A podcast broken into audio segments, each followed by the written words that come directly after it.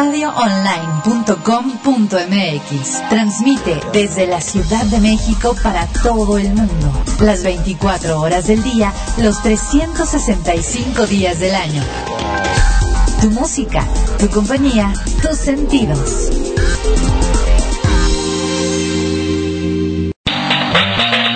Tu radio online. Tu música, tu compañía, tus sentidos.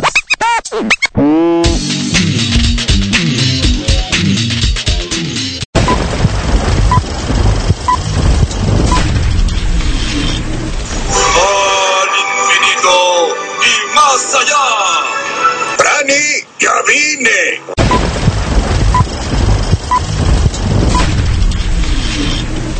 Al infinito y más allá. Prani, ya bienvenidos a este segmento que es el negativo con Bernardo Soto. Y ustedes me dirán, ¿qué es el negativo? Si es la primera vez que están escuchando la estación.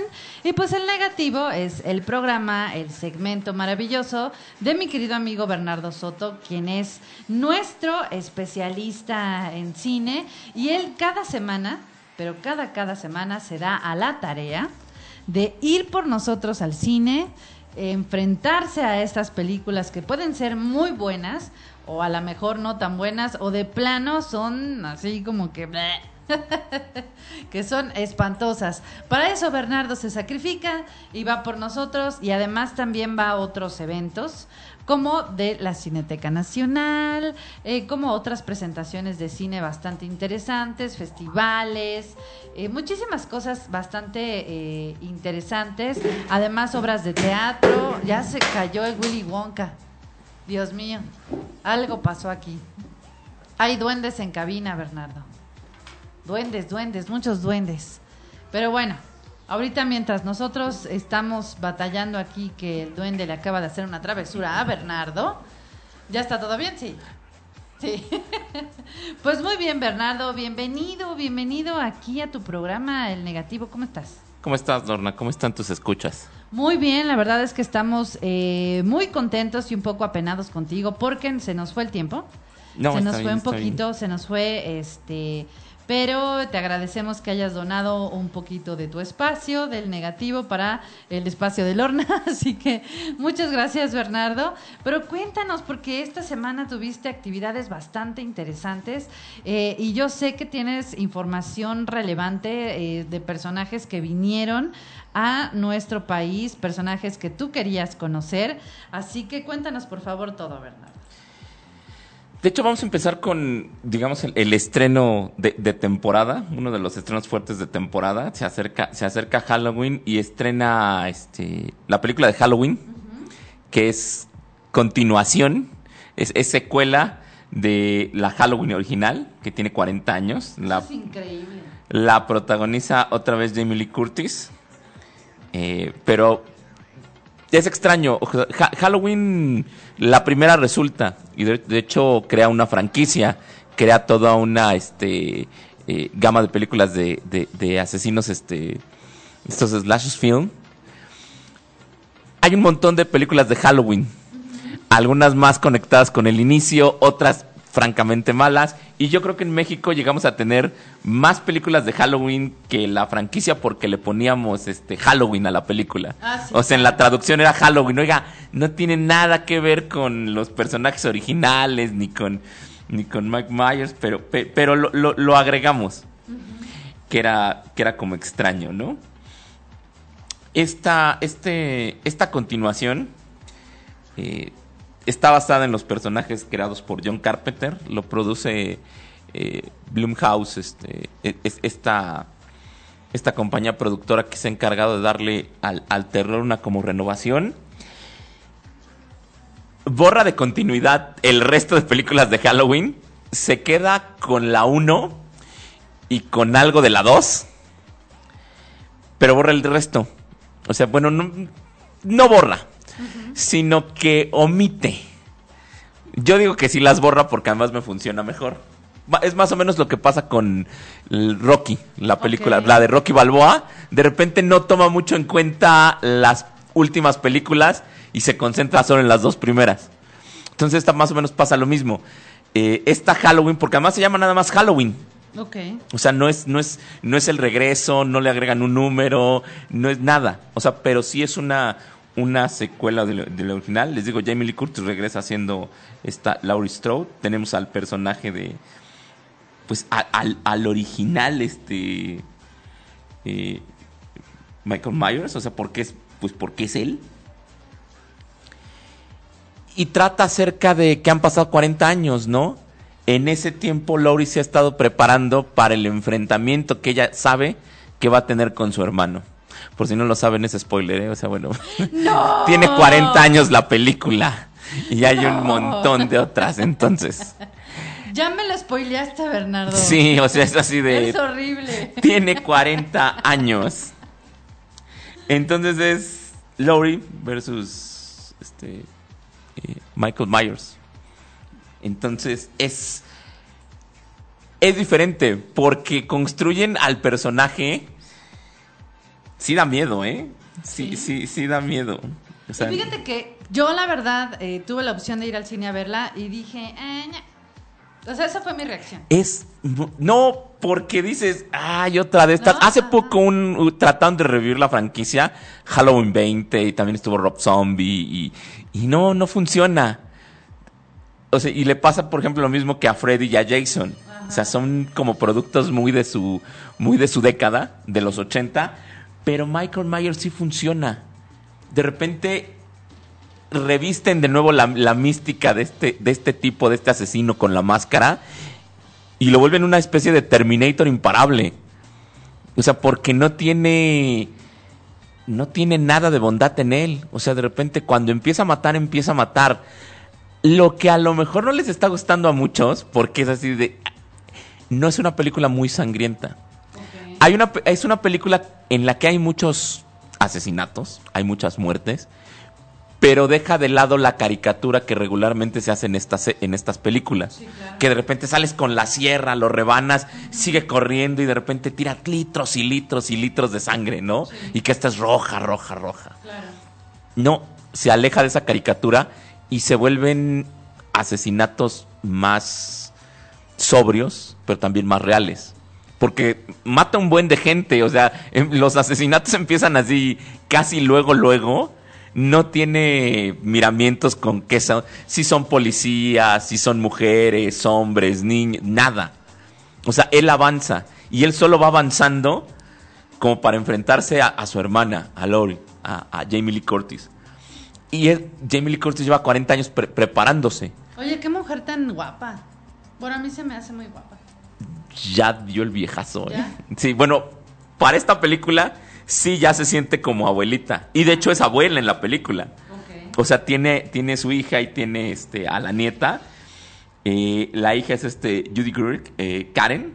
Y la nieta es esta eh, Andy Matichak.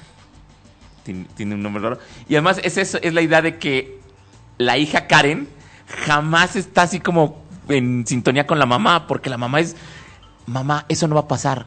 O sea, no va a regresar. Y si el mundo está lleno de bondad y no hay peligro y toma que sí este, hay peligro.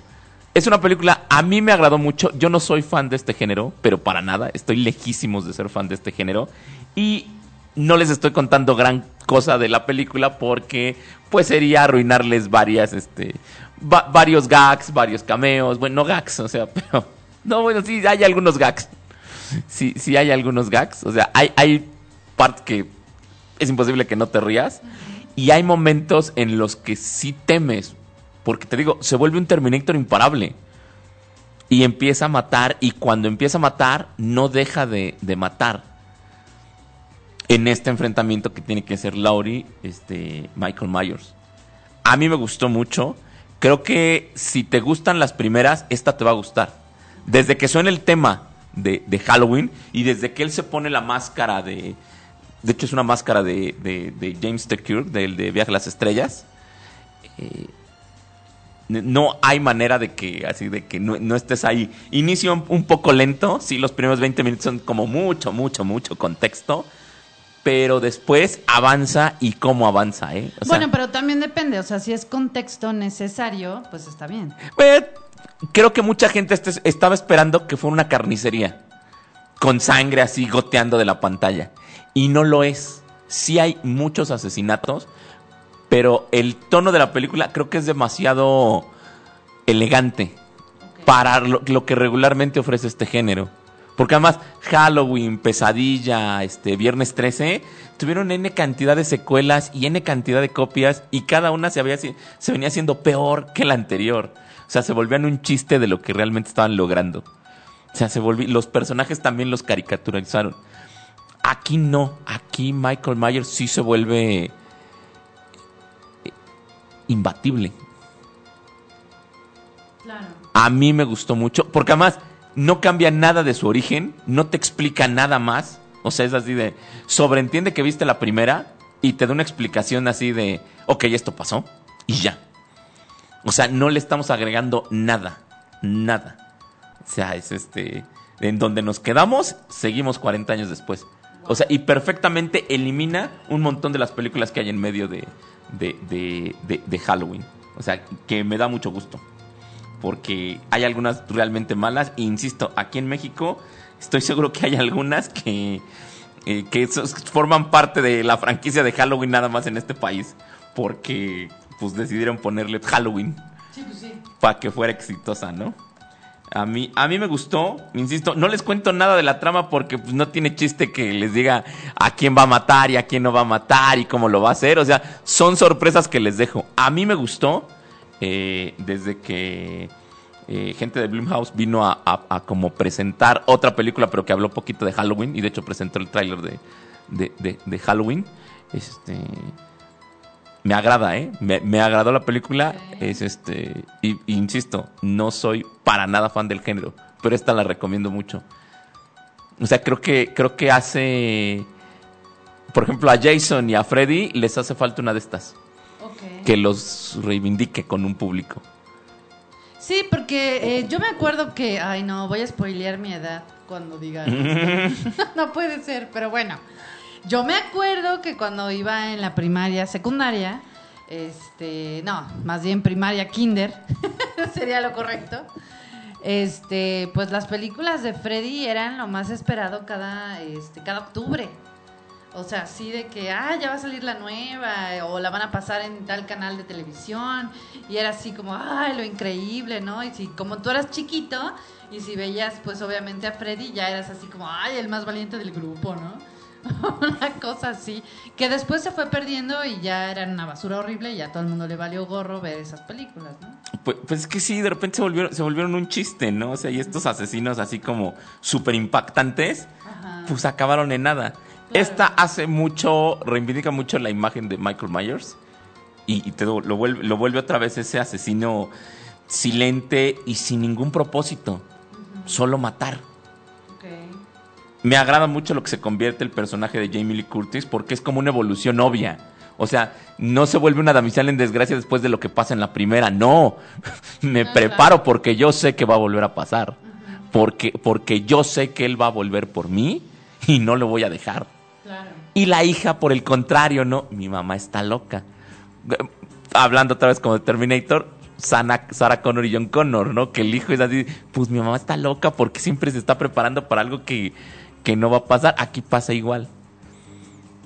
Hay muertes, hay una hay cantidad de muertes, ¿eh? O sea, y de verdad, y hay algunas interesantes y divertidas y que pues creo que hace rato no veíamos en cine. Claro. No es una película para pasar el rato, ¿eh? O sea, es demasiado elegante, demasiado seria para ser un slash movie. O sea, a mí me gustó. Y, y ojalá vengan más de este tipo de, de películas para el género, Bien. que está muy eh, alicaído. Ok, muy bien. Eh, bien, el otro estreno de la semana es Colette, protagonizado por Keira Knightley como, como Colette, Dominic West como, como Willy. Y de rápido trata acerca de Colette, una escritora francesa eh, de principios de siglo, de, de- bueno, de finales del siglo XIX, de los 1800. Bueno. Cole- eh, Colette se casa con Willy. Colette siempre ha sido como un espíritu libre. Se casa con Willy. Y Willy es este. Es, este, es una marca. Él no escribe. Él tiene escritores fantasmas. Él encarga a ciertas personas que escriban reseñas de teatro, reseñas de música, eh, que escriban libros, que escriban cuentos, novelas, eh, críticas, artículos para él publicarlas bajo el nombre de Willy, porque Willy es como una marca vendría siendo aquí lo que tienen los noticiarios, ¿no? O sea, es de repente... eh, por eso es el noticiario con, con López Dóriga, ¿no? Porque López Dóriga tiene cierta... es, es cierta marca. O sea, no es lo mismo que lo diga Juan Pérez a que lo diga López Claro, Dóriga. Entonces López Dóriga se convierte en la marca de noticias. Willy aquí es la marca de- del escritor de la literatura. Willy es un vival. Así vamos, a dejando, va- vamos dejándolo claro. Es un vival. Engaña a Colette cuando puede, engaña a los escritores cuando puede, y es de un talento pues muy mesurado, ¿no? Su chiste es que tiene labia para venderse. Empieza con, de repente le dice a Colette un día, ¿por qué no escribes tú? Cuéntame, o sea, ¿por qué no escribes las historias que me has contado? Lo que viviste cuando eras estudiante, lo del verano con tu amiga, vamos a escribirlas. Pasa y resulta que es un éxito. Pero un éxito es lo mejor que ha escrito Willy. Déjate lo mejor que ha escrito Willy. Es lo que mejor se ha vendido de lo que ha escrito Willy. Entonces el personaje se empieza a volver este como como como importante, ¿no? O sea, a Willy le exigen que continúe la historia.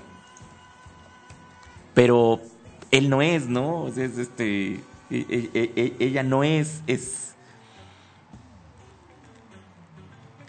porque la historia que crea es acerca de un personaje ficticio que se llama Claudine, que es como la versión ficticia de Colette. Varias de sus anécdotas con un poquito más de, de chispa, con un poquito más de vivacidad, con un poquito más de sexualidad. Entonces es lo que llama la atención y empieza a ocurrir un fenómeno. A Willy lo leen hombres, con Claudine lo empiezan a leer mujeres, porque es la visión que tiene Colette del mundo femenino de finales de 1800. Es lo que las mujeres quieren como leer, como entender, como aprender. O sea, son, son sus inquietudes de repente en una novela. Pues claro que se vuelve popular. ¿Por qué? Porque nadie está escribiendo esto. O sea, todo es desde la perspectiva del hombre, ¿no? Y los hombres solemos ser cavernicolitas y no entender la perspectiva de la mujer desde nunca. Entonces, de repente Willy la entiende, ¿no? No Willy, Colette. Y crea el personaje de Claudine y el personaje de Claudine se vuelve súper popular. La película trata acerca de la relación súper rara de Colette con Willy. Porque al principio sí hay un amor, sí hay un Willy la quiere y Colette lo quiere a él y, y, y- y Willy la trae a París y la saca y, y la avienta al mundo y, y quiere que lo haga, ¿no? Y la apoya al principio en los escritos, pero después empieza a volver también una cuestión de te estoy este, te estoy esclavizando en esto, ¿no? Estoy abusando de ti laboralmente mientras te sigo engañando. Mientras te sigo engañando, robando el dinero, tomando el crédito, acostándome con otras mujeres. Y aquí es la parte donde Colette se vuelve así como. como obvia. Empieza a tener una relación homosexual. Con una mujer que se viste como hombre. Como. eh, raro. Es decir, así, sí es mujer, pero yo me, me peino como hombre, me visto como hombre. Y entonces, como que a Willy no le molesta mientras sea con mujeres. Si lo va a engañar, que lo engañe con mujeres. Entonces, en esta idea homosexual, ¿no? Que siempre estuvo como latente en Colette, pero diríamos que es bisexual, ¿no? Colette es, según yo, sin saber mucho, es una de las primeras heroínas del feminismo. por esta cuestión de, de la escritura, de que sí está escribiendo lo que las mujeres de finales de siglo, que estamos ante ese cambio, ¿no? De que ya viene la Primera Guerra Mundial, vienen las grandes revoluciones, eh, la de Rusia, la de México, eh, la creación de los antibióticos. O sea, estamos ante ese punto exacto en el mundo en el que va a girar y las mujeres se van a... Yo voto, yo trabajo, yo no los necesito, yo tengo una voz. Entonces ella, está las que en el siguiente siglo, después de la Primera Guerra Mundial, son las que alzan la voz, son las mujeres influenciadas por la escritura de Colette. O sea, es- estas mujeres que pidieron el sufragio en Europa, que, que, que, que- que- que trabajaron entre guerras, que, que estuvieron ahí, o sea, son ampliamente influenciadas por la literatura de Colette. Que insisto, es de las primeras heroínas del feminismo. O sea, ella no es. Yo, nunca pedí el voto, yo nada más escribía. Sí, pero sus ideas eran lo que yo estaba pensando, lo que yo quería que pasara. Tremenda película, o sea, está súper bien ambientada, eh, tiene buenas actuaciones, aunque, aunque es una heroína francesa muy inglesa. Pues al final es esta Claro. Está Keira Knightley y Dominic West, ¿no? Entonces, o sea, sí habría que preguntarle al estudio, oiga, hubieran fingido tantito el acento. O neta, no había actores franceses que hablaran en inglés. O sea, no está mala, pero sí, de repente ahí hay un, oiga, este casting es muy inglés para una heroína francesa, ¿no? A mí me gustó, es bastante, es muy divertida, muy entretenida, muy abre los ojos y de verdad quiere salir a leer acerca de Claudine. Porque tiene una cantidad de libros, este, Colette, ¿eh? o, sea, de- o sea, no son pocos, son un montón. A mí me gustó, me gustó mucho, es una de esas películas que con quien vayas a verla, ¿eh? No te la vas a pasar mal. O sea, si es con tu, si es con tus padres, si es con amigos, si es con la novia, si es porque estás así matando tiempo, porque le esperas mucho, es una buena película, es una película redonda. O sea, vas a salir y te va a gustar. Si es así, oiga, es maravillosa, no, es mala, no, para nada. O sea, y la vas a comentar mucho. A mí me agradó bastante. Ok, la veré. Y de verdad, pues vayan y busquen algo de, de, de Colette. Insisto, es una de las primeras heroínas del feminismo. Porque las feministas del reales, las que pidieron, las que iniciaron los movimientos este, que le dan fuerza a la mujer a principios del, del siglo XX, son influenciadas por ella. ¿Por qué? Pues porque al final los franceses van desde van adelante, ¿no? Entonces, pues adivine de dónde era Colette. Era francesa. Insisto, si acaso el casting es, es muy inglés. Pero, pero bueno, está bien. O sea, es así de esas cosas de que pues puede pasar. Eh, la otra historia es una, es una de ciencia ficción, réplicas con Keanu Reeves, que no desaparece, ahí sigue. Ahí sigue Keanu, o sea, vivo. y- y Alice Eve, como su esposa Mona.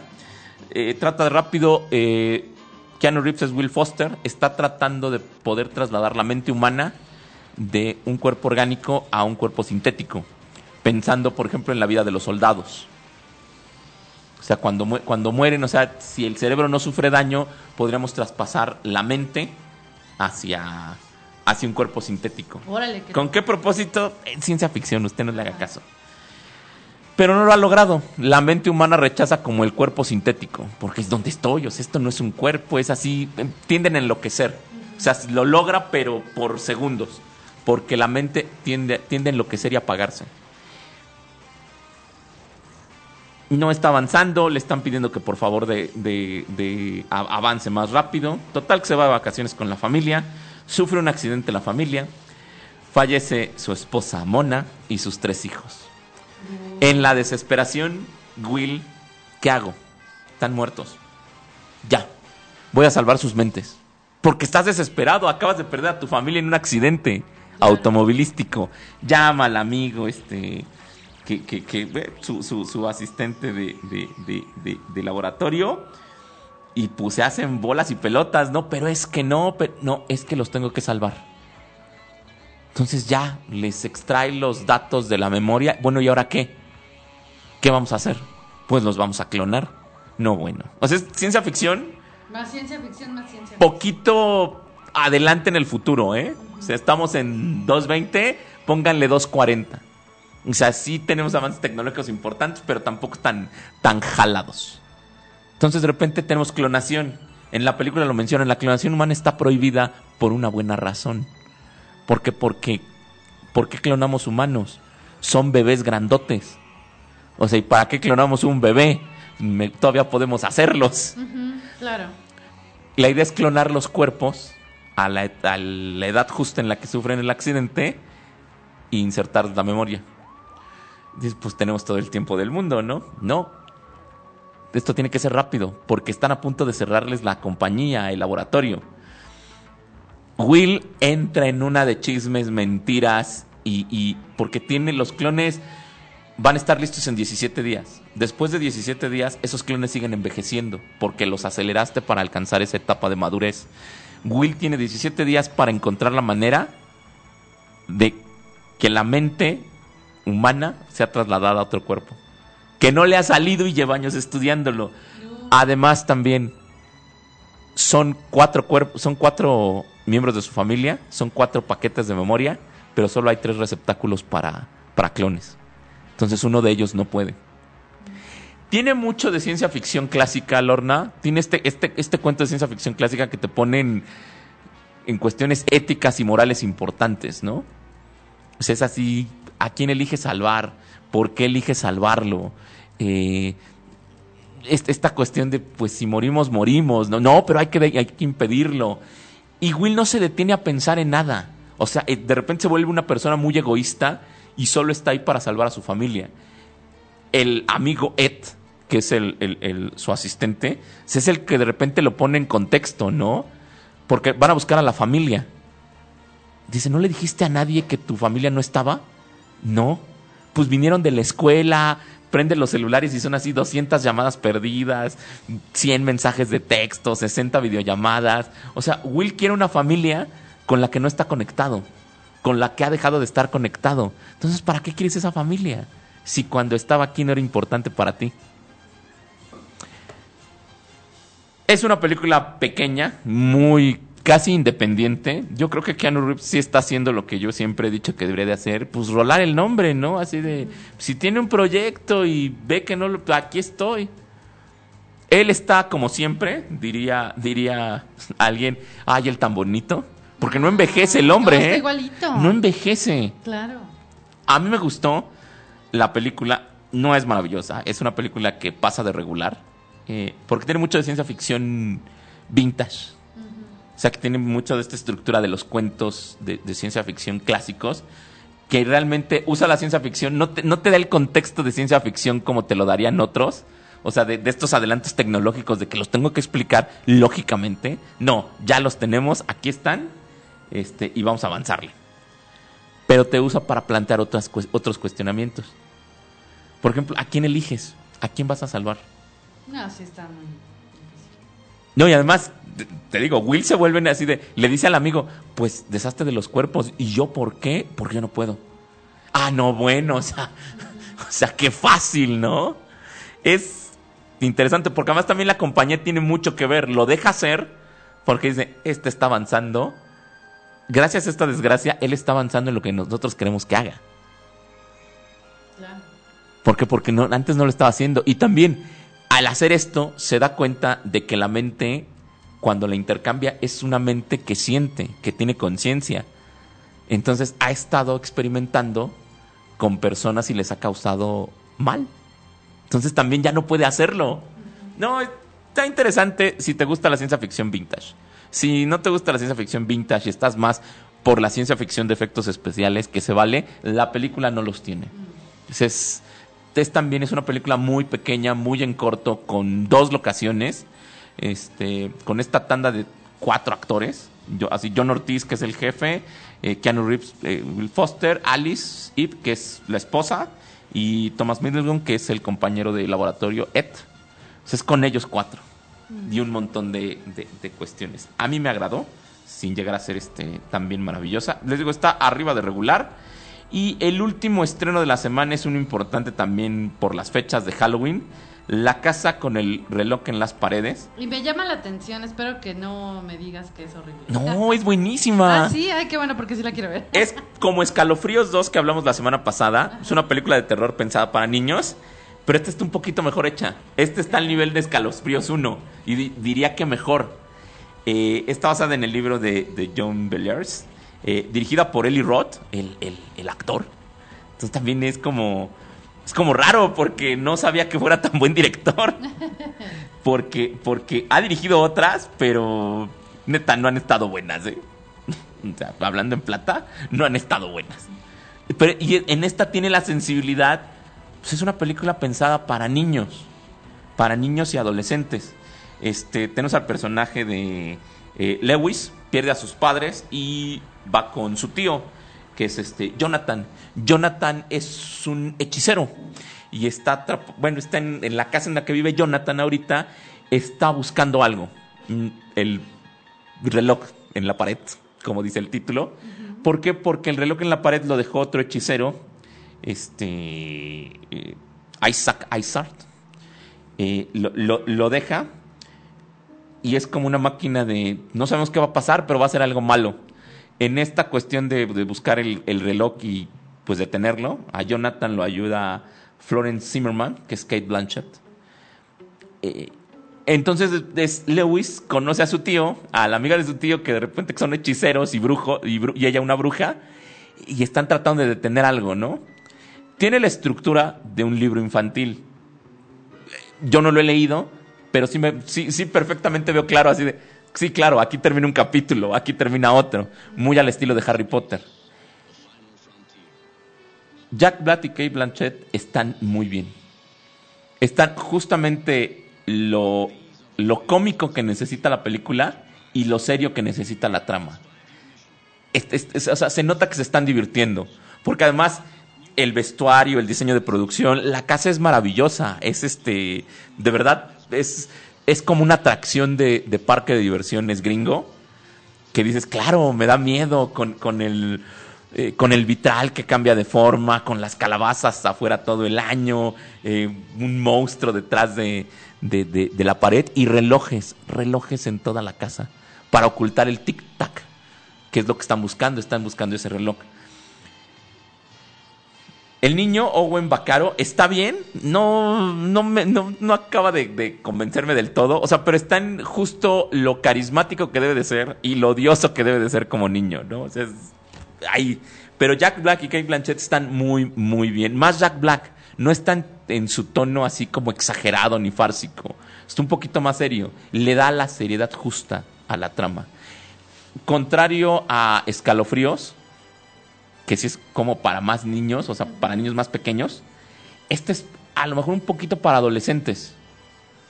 Tiene unas secuencias que no les voy a contar, Sí, claro. pero que sí son muy terroríficas, ¿eh? O sea, que de repente dices, ok, eso sí, eso sí me está dando miedo, o sea, sí es como muy creepy. O sea, sí, no, no es ni sangriento ni nada, pero son de esas cosas creepy, como, como eso. O sea, de repente este payaso en la calle con el globo no tiene nada de sangriento, no tiene nada de raro. Pero en la película, claro que te da miedo. Es, es- es una imagen muy, pues muy aterradora, ¿no? Y cuando lo ves en la coladera es todavía más. Y ni siquiera ha mostrado los dientes. Entonces, la película tiene mucho de esas imágenes. Que de repente yo sí creo que un papá es así, oiga, me dijo que era infantil y, y- y hemos tenido pesadillas una semana. Claro que hemos tenido pesadillas. Hay dos que tres escenas que sí, sí te andan dando, oiga, eso, eso no es para niños, eso sí me está...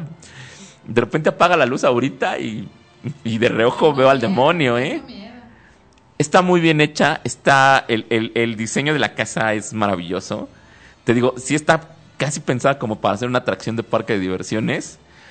El vestuario es genial. Se ve que tiene ahí aparte de que el autor, eh, John Bellaris, crea un universo en sí en la película. O sea, me, me gusta, o sea, le da, le da un trasfondo muy, muy, muy interesante.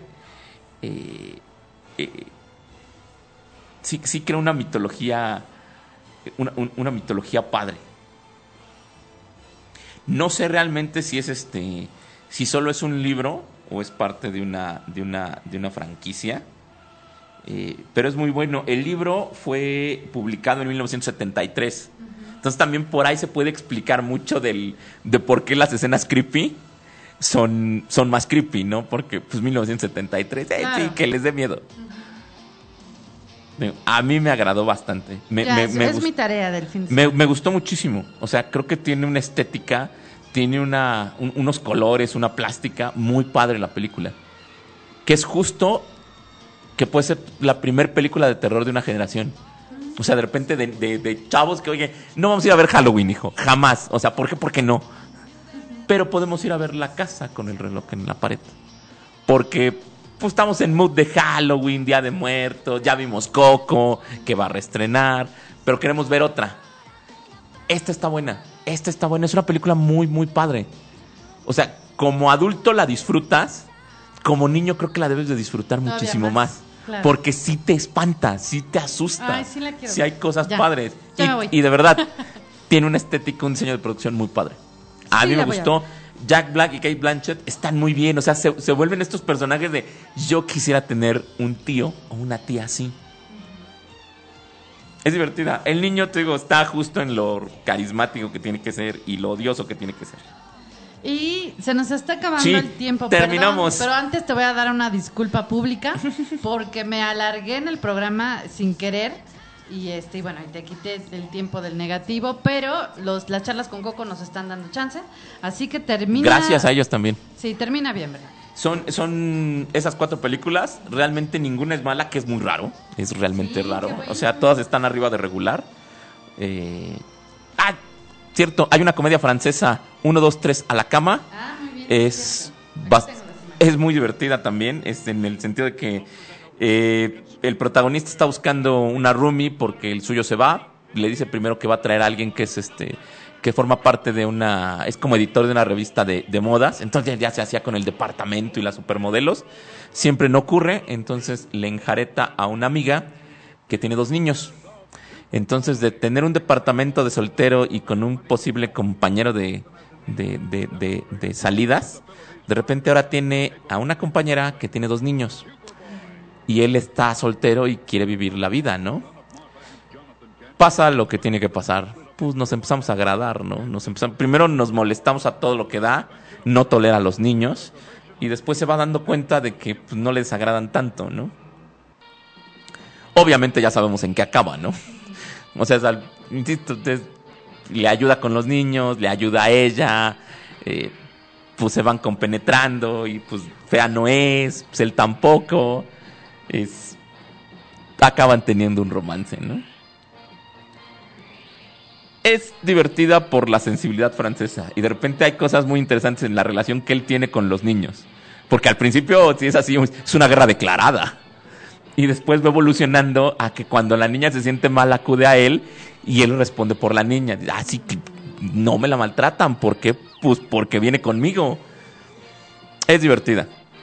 Este, también está, eh, comentamos de ella, de Tamara y la Catarina, cuando estuvo en, en- en Talento Emergente en, en- Cineteca Nacional y en el circuito alternativo. Estrena de manera comercial. Eh, véanla, nada más. O sea, vean Tamara y la Catarina. Es una de las mejores películas mexicanas del año. O sea, ti- tiene, le pelea a cualquier cinta. Es profundamente emotiva. Es, tiene grandes actuaciones. Tiene un gran tema. Hay una niña que actúa mejor que elencos completos. O sea, que por ejemplo, este, No Manches Frida. O sea, la niña tiene más carisma que todos los que participan en No Manches Frida. O sea, y, y- y la niña no habla. La niña gatea. Sí, es una bebé. Bebé, bebé, bebé. Sí, es- y Claro. tiene, tiene más talento y tiene más carisma que elencos de películas completas. Ni les voy a decir de qué trata, solo vayan a ver Tamara y la Catarina. De verdad, es, si no es la mejor película del año, es un top 3 de las películas del año. Mexicanas. Y yo creo que se va a colar en uno general. O sea, háganse el favor y de verdad vayan a verla. O sea, cuando ustedes dicen, es que no hay buenas películas, es que todas las películas mexicanas tratan de mismo, ¿eh? tratan de narcos, tratan de corrupción y son mal habladas. Esta es una película que está ambientada en la Ciudad de México actual, en la Ciudad de México que existe, no en la de Las Lomas, no en la de Santa Fe, en la Ciudad de México real, en la que usted y yo transitamos, está bien hecha. O sea, es, es una Ciudad de México real que existe, que usted sale a la calle y la ve. No está, no está edulcorada, no está disfrazada y tampoco cae en una sordidez que, que luego cae el cine mexicano, ¿no? De- sí, claro, sí, o no son narcos o corrupción, ¿no? No, esta es una buena historia, vaya a verla, hágase ese favor, de verdad, hágase ese favor y vaya a ver Tamarila Catalina. Ya hablamos de ella, este, luego compartimos el enlace. Sí, claro. Este, ahorita nada más la vuelve, vuelve a salas, a salas comerciales. De verdad, vaya a verla. O sea, si no le gusta, me habla y me dice por qué no le gustó. También. Porque, porque sí me costaría mucho trabajo que no le gustara. Muy bien, Bernardo. Oye, pues muchísimas gracias, Bernardo. Y dinos dónde te pueden encontrar, dónde te pueden reclamar y decir, Bernardo, tenías razón con Tamara y la Catarina. Facebook diagonal el negativo 12, eh, así nos encuentran también en Twitter, arroba el negativo 12 y en Instagram el negativo 12. Muy bien, Bernardo. Pues muchísimas gracias. No, a ustedes Gracias, y gracias, gracias. a las charlas con Coco que se dieron tantito de su tiempo. Así es. Muy bien. Y no se vayan, vienen las charlas con Coco. Rocketed to Earth as an infant when the distant planet Krypton exploded. And who, disguised as Clark Kent, bioplanet reporter for the Daily Planet, fights a never-ending battle for truth, justice, and freedom with superpowers far beyond those of ordinary mortals. It's a